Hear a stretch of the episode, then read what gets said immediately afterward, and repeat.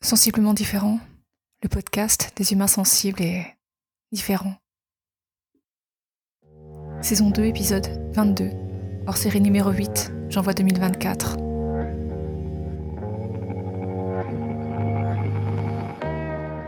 Salut et bienvenue dans ce nouvel épisode de Sensiblement différent, hors série spéciale J'envoie 2024. 31 jours de podcast rythmés par une contrainte créative, technique ou thématique. Un jour, un thème, un podcast. Aujourd'hui, je vais te parler spontanément d'une réussite qui fait partie de mon parcours de vie. Et en quoi je la considère comme une réussite. Cet épisode fait écho au numéro 5, publié il y a quelques jours, Ta vision de la réussite. Il s'appuie cette fois sur un morceau de mon histoire personnelle. Je m'appelle Magali Darnay, je suis thérapeute en kinésiologie transpersonnelle, podcasteuse, coach émotionnelle, musicienne, chanteuse. J'agis comme révélateur.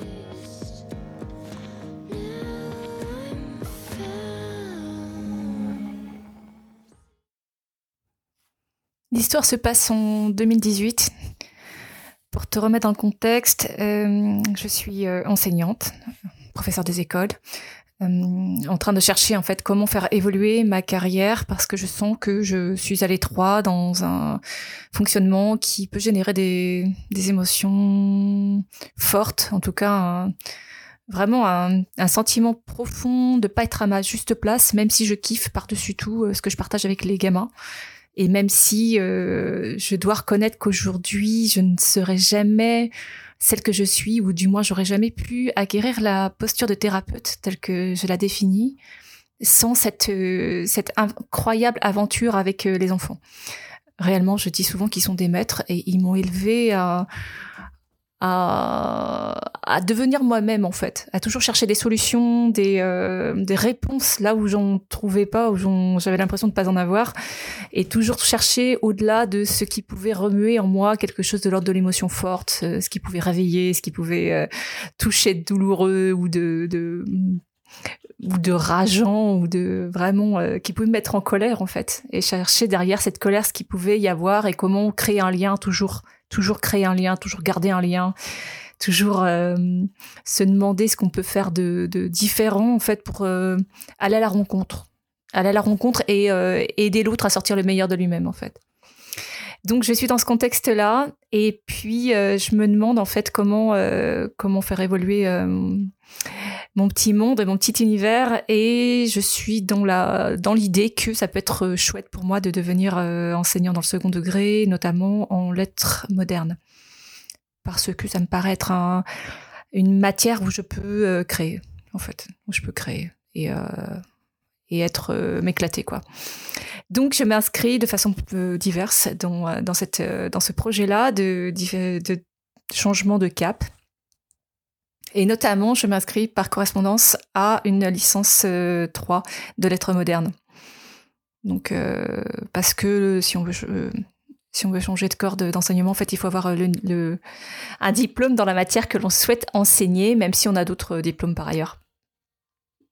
Donc je suis inscrite à ces cours par correspondance à l'université de Rouen exactement et puis euh, bah, de septembre à, au moment des examens eux-mêmes, j'ouvre absolument aucun cours donc je je les reçois, je les je les imprime, je sais plus comment.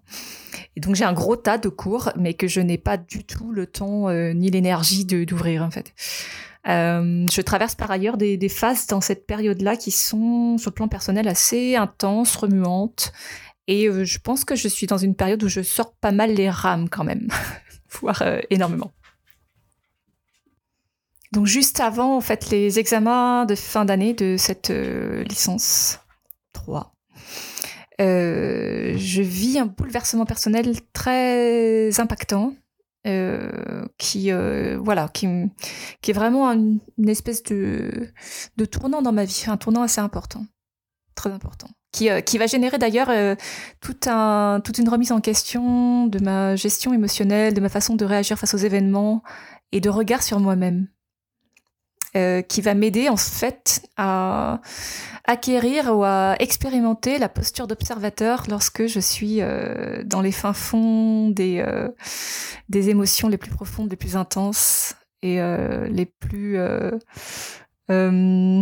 renversantes, bouleversantes. Enfin voilà, lorsque, lorsque je me sens dans une espèce de, rouleau compresseur ou dans le dans la machine à laver là au moment où il y a l'essorage à peu près à peu près cet état là euh, donc ça cette période là elle est ça pour moi c'est euh, une traversée du désert sur le plan euh, émotionnel avec assez peu d'outils même si je suis déjà dans la kinésio mais je suis pas encore rentrée dedans de façon plus intense comme je, je le ferai deux ans plus tard Peut-être d'ailleurs ça va devenir le déclencheur de ce retour vers, vers mes sources et vers mes ressources.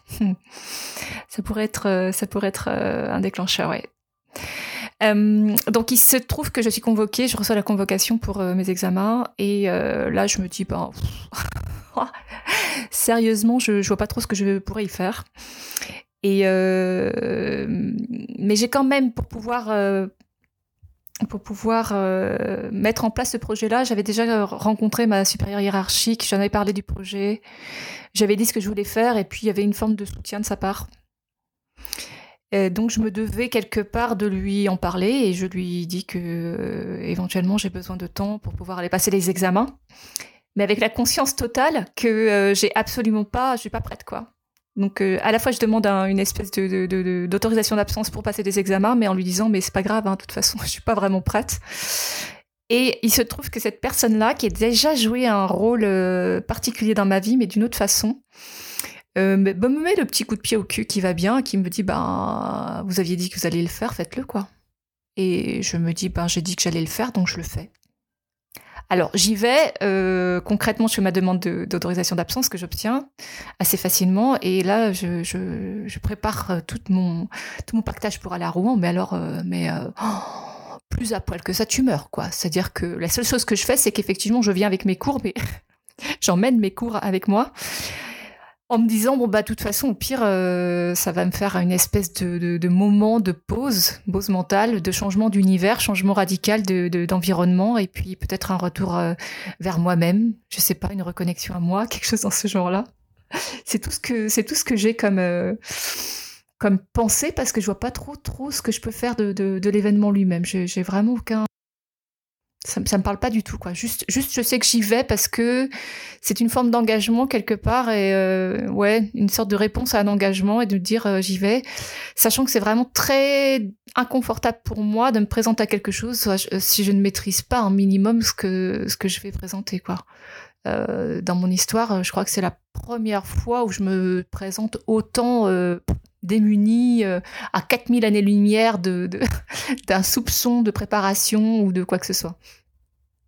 Mais j'y vais. Donc je me retrouve là-bas. Déjà, déjà c'est vrai que le fait de se retrouver dans un, univers euh, différent de celui dans lequel j'évolue de façon quotidienne fait du bien. Et puis, euh, je me présente à ma toute première épreuve. Je m'en souviendrai vraiment, je crois, toute ma vie. Je me présente à toute à ma première épreuve. Et j'écris un texte à chacun des correcteurs parce qu'en fait, c'est une épreuve en six, en six morceaux. Donc il y a six, euh, six petites parties, donc six fois une demi-heure théoriquement, donc trois heures. Et euh, chacune, en fait, euh, est sur un siècle ou une partie de siècle de, littérature. Donc je prends je prends mon stylo et j'écris à chacun de mes correcteurs une lettre d'excuse en fait plate en disant que je suis là mais que je suis pas là en fait. Salut, je suis là mais je suis absolument pas là et que j'explique à peu près pourquoi je me présente mais que j'ai absolument pas ouvert mes cours. Et euh, donc, je mets à peu près une heure pour, euh, entre une demi-heure et une heure, le temps de me préparer mentalement à faire ce que je suis en train de faire, de faire proprement et puis d'écrire mes petits trucs, de lire les, les, sujets aussi pour me dire tiens ça peut être intéressant pour une prochaine fois. Et je donc je sors dès que je peux. En fait, je crois que c'était une heure minimum, donc je sors au bout d'une heure, je, je donne ma copie avec le sentiment de me dire qu'est-ce que je fous là, sans déconner, qu'est-ce que je fous là quoi? Et dans la foulée, en fait, je prends rendez-vous avec euh, la personne qui était mon référent pour euh, bah, lui expliquer effectivement que je suis là, mais que je suis pas là et que je suis vraiment navrée de la de ce que je vais rendre en fait, mais euh, qu'il y a il y a une histoire derrière et que j'ai envie de partager en fait. J'ai envie de leur dire pourquoi je suis pas là en fait. Donc, euh, donc je prends le rendez-vous, j'appelle le gars dans la matinée. Et puis, comme j'ai un peu de temps devant moi et que j'ai une épreuve l'après-midi, donc j'en ai à chaque, chaque demi-journée en fait, je me dis, bah, j'ai mon cours, je vais l'ouvrir en fait. Je, vais l'ouvrir, juste je l'ouvre. Et c'est ce que je fais, je, le parcours euh, une fois, deux fois, le cours qui, euh, qui est le sujet de mon évaluation de l'après-midi. quoi. Je fais ça et je passe l'épreuve l'après-midi. Et le soir, je fais la même chose. En fait, je lis le cours du lendemain. Le midi, je lis le cours de l'après-midi, etc. Bah, toute la semaine, je fais ça. Mais avec aucun espoir, juste parce que c'est quand même un peu plus confortable pour moi. Et puis, c'est comme une petite preuve de dire bah, j'ai fait quelque chose quand même je suis un tout petit peu là et puis comme je suis là et que j'ai mes cours ben autant utiliser mon temps euh, dédié à ce que je suis, venue faire en fait et je fais ça en fait euh, toute la pendant toute la durée de ces épreuves il me semble que ça dure dix jours quelque chose comme ça et puis voilà, en fait, je rends mes, euh, épreuves, je rends mes évaluations et je repars chez moi euh, sans attendre de quoi que ce soit, sans espoir de quoi que ce soit. Mais par contre, ce que je dois dire quand même, c'est que lorsque je lis mes cours, je suis extrêmement concentrée. C'est-à-dire que je ne pense à rien d'autre que ce que je suis en train de lire et chaque mot, je le lis avec une attention très particulière. Je me souviens que je faisais de la méditation en même temps et que j'étais vraiment très focus sur ce que je lisais. C'est la seule chose dont je me souviens, mais qui compte quand même. C'était extrême vigilance, cette euh, présence dans l'instant. Cette ultra présence, en fait. Après ça, donc je lâche complètement euh, l'affaire euh, et puis je rentre chez moi. Je rentre chez moi, puis je fais, je continue ma vie en fait mais en ayant la conscience qu'il s'est quand même passé quelque chose euh, pendant ce séjour-là, cette, cette, euh, ce séjour à Rouen. J'ai quand même été dans, dans les rues pavées, j'étais dans les, euh, dans les forêts, j'ai découvert une ville que je connaissais absolument pas, que je trouve magnifique. Les édifices sont très beaux, les, les pierres, les, les monuments. Donc j'adore cette découverte-là aussi. Et, et, en rentrant chez moi, ben, je me dis juste, voilà, c'était une expérience. C'est pas confortable d'arriver à poil mais c'est une expérience et euh, j'ai pas forcément envie de la revivre de cette façon-là. Donc je reçois mes résultats en fait quelques temps après. Et le, truc de malade en fait, c'est que euh, je remplis en fait 10 épreuves sur 13. Voilà. Le, truc incroyable, je, pense que quand j'ouvre les résultats, je suis tellement surprise en fait de, de passer les barres. Alors pas de façon brillante, hein. mais mais je passe les barres de 10 épreuves sur 13. J'ai genre 3, euh, euh, épreuves à repasser au rattrapage, dont celle pour laquelle je me suis platement excusée au, au, euh, prof et évaluateur. Et, donc, quand je constate cette espèce de, de, surprise intersidérale, bah, je pleure en fait. Ma réaction directe, c'est c'est quoi ce truc quoi? Je pleure direct. Je, j'ai sorti les rames, je me suis foutue à poil. J'ai quand même pris quelque part mon courage à deux mains en me présentant aux épreuves et en ayant le je sais pas cette inspiration d'être euh, dans, dans, le présent et aussi de me connecter vraiment à tout ce qui m'entourait d'être euh, ouais connecté à ce qui ce qui est plus grand que moi je crois je passe les barres quoi je passe les putains de barres et je me dis mais c'est quoi le message derrière tout ça? C'est quoi le message c'est quoi le message en fait se dire euh, même quand tu es complètement à poil, même quand tu es complètement démuni, tu peux quand même y aller. Tu peux quand même te présenter avec, euh, avec ce que tu penses être rien. Il n'y a jamais rien, en fait. Il n'y a jamais rien. Rien, euh, non. tu peux toujours faire quelque chose, tu peux toujours te, te démener et sortir quelque chose de toi que tu sais pas.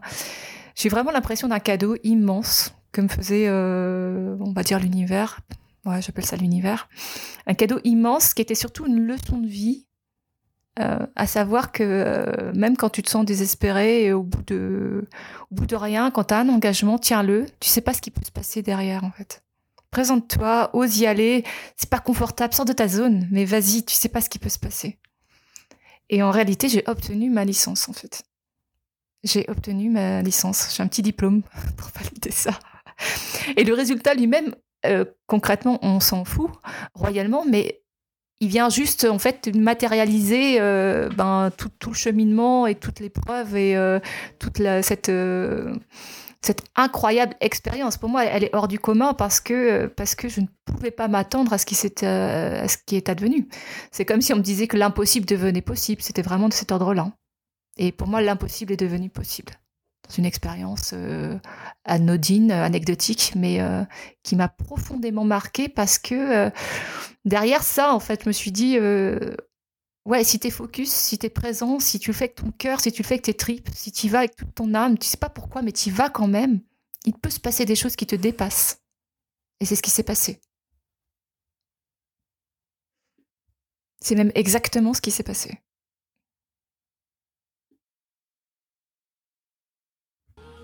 Et toi, est-ce que ça t'est déjà arrivé de vivre une expérience hors du commun qui t'a bouleversé au point de t'interroger sur tes fondements de croyance, sur ce que tu croyais possible et ce qui s'est avéré devenir possible? Est-ce que ça te parle? Est-ce que tu as un témoignage à partager là-dessus? N'hésite pas, contacte-moi. Ou réagis en commentaire. Tu as aimé cet épisode? Le prochain, c'est déjà demain. Et demain, on va toucher un sujet un peu délicat.